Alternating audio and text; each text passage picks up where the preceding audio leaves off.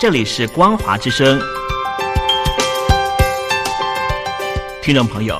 从现在开始，请您一起来关心最近发生的新闻事件。欢迎收听《光华随身听》。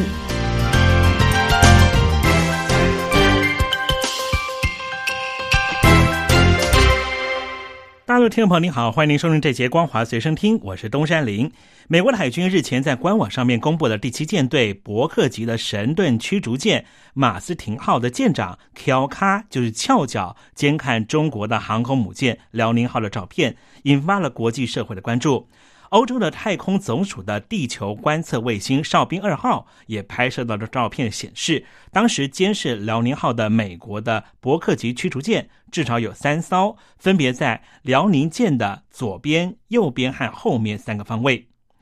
另外，这两艘的驱逐舰名称和水下是否还有美军的其他潜艇，还有空中是否有其他的侦察机，美方到目前为止没有公布相关的讯息。辽宁号是在这个月稍早之前是穿越了宫古海峡，南下到了西太平洋，并且在台湾外围进行演训，吸引了各界的注意。其中，美国和日本的船只、军舰呢是紧盯着。西方媒体也追踪报道，在辽宁号传出了疑似故障停在海上之后，网络也传出了一张照片，是日本某一艘的军舰就跟在辽宁号的旁边。这张照片也再度的引起了网络的热传。而美军的罗斯福号的航空母舰打击群在十六号的时候短暂停靠在关岛运补，目前已经知道已经重回到南海执行任务。在美中的海上军事角力升高之际，中国大陆的官方媒体军事频道以“解放军海军成立七十周年前夕”为题，公布了辽宁号以一加六的编组队形在台湾的周边海域训练的画面。据称，这是辽宁号舰队首次以齐装满员的状态穿越了第一岛链，进入西太平洋。中国大陆的军事专家曹卫东表示，这样的配置不仅是出海训练，同时也是在探测中国的船舰编队未来在远洋训练的时候应该采取什么样的组合模式。在巴基斯坦发生了一起恐怖的攻击事件，似乎对象是针对于中国的大使。位在巴基斯坦西南部的一家顶级饭店，二十一号晚上经船遭到炸弹攻击，造成多人死伤。期间，中国的大使也住在这间饭店，不过当时大使恰好出外开会，幸运的躲过一劫。目前已经知道造成了四人死亡，十二个人受伤。初步调查是一辆汽车被安装的土制炸弹，但是目前没有任何组织出面表示是自己犯案，犯案的现场也没有收到任何的威胁性。当局也提到，案发当时有中国代表团正好在饭店下榻，不过爆炸案发生的时候，中国大使正好出外开会，因此幸运的逃过了一劫。中东的区域安全发生了一起意外事件。以色列的军方指出，叙利亚一枚地对空飞弹在二十二号在以色列南部爆炸，因为地点距离当地的一座核子反应炉非常的近。作为报复，以色列随即就对叙利亚的好几个飞弹设施发动了直接的攻击。以色列军方表示，叙利亚朝着以色列的军队的军机发射了地对空的 AS 五的飞弹。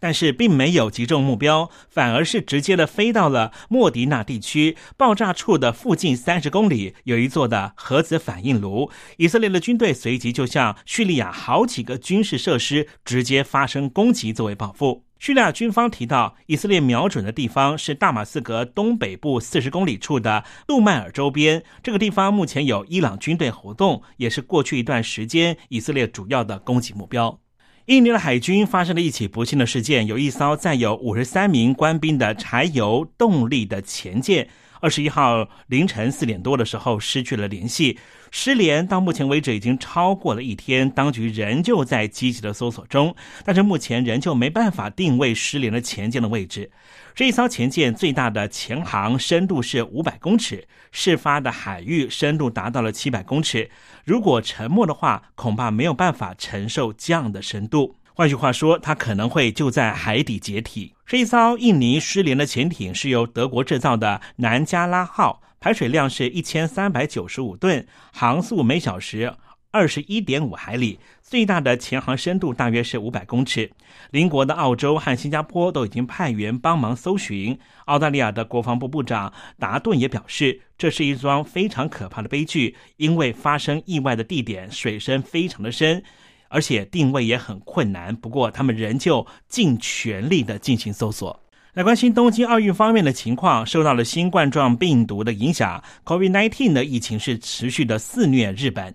虽然说东京奥运即将要举行，但是最近日本的确诊病例却是不断的攀升。如今又传出曾经参与奥运的圣火传递交管的警察也确定染疫了。在过去一天，日本全国新增加了超过了五千两百例的确诊病例，这也是今年一月二十二号以来再度出现单日新增加病例超过五千例。其中，大阪府新增加了。病例达到了一千两百四十二例，不仅再创疫情爆发以来的新高纪录，同时也是第八次单日的新增病例超过一千例。东京都和兵库县也出现了新增病例八百四十三例和五百六十三例。日本方面呢，决定明天对于东京都、大阪府和兵库县以及京都府等三个地方三度的宣布紧急事态宣言，包括了娱乐措施、商业措施将会暂停营业，学校也会停止社团活动，并且分散上学。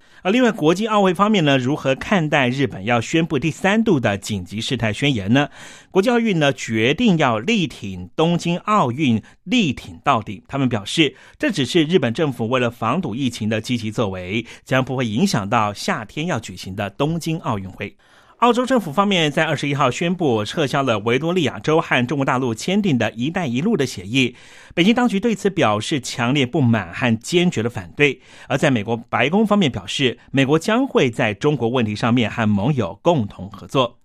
澳洲的外长潘恩宣布将要取消维多利亚州和中国所签订的一带一路的协议，并且表示这一项的协议不符合澳洲的外交政策。而中国大陆驻澳洲的使馆发言人回应，这个举动是澳洲对中方又一次无理的挑衅行为，势必对于双方关系造成进一步的损害。焦点回到北京，中国大陆的贪官啊，又有人落马了。这一次是神秘的能源系统。中共中央的纪检委发布的公告，中国大陆的国家能源局的副局长刘宝华和中国的核工业集团副总经济师就是刘厚成双双落马，被立案调查。刘宝华更遭到双开，同时开除了党籍和公职。刘宝华是去年十月份落马被调查的。刘宝华是去年十月落马被调查的，现在呢被指向贪腐、大量敛财和利用自己的职务私谋利益、非法收取巨额财富。而刘厚成方面呢，则是现任的中国核工业集团的副总经济师，长期在中核工集团任职，从基层干起。由于核电是中国电力系统里面的神秘组织，因此呢，之前有好几位高官落马的时候都没有说明他们为什么会落马。这一次的刘厚成也是一样，官方只是简单的交代，他涉及到严重的违法行为。英国的泰晤士高等教育以联合国永续发展目标为依据，公布了最新的二零二一年世界大学影响力的总排名。台湾是破纪录，有三十五所学校上榜，比起去年的二十四所大幅上升。在好几项都是名列前茅。台湾入榜的学校第二名的是台湾大学，全球排名在一百零一到两百名之间。清华大学和高雄医学大学以及台北医学大学名列全球两百零一到三百名的区间。云林的科技大学、屏东科技大学、台湾科技大学和中国医药大学、东海大学名列全球排名的三百零一名到四百名之间。火星的微型直升机。机智号在台湾的时间十九号下午三点三十分，成功的在火星内升空，创下了人类第一次在外星球内动力飞行的创举。NASA 方面也准备好，就在台湾北京时间的下午五点三十分进行第二次的飞行。这一次的目标将会飞得更高更远。以上新闻由东山林编辑播报，感谢您的收听。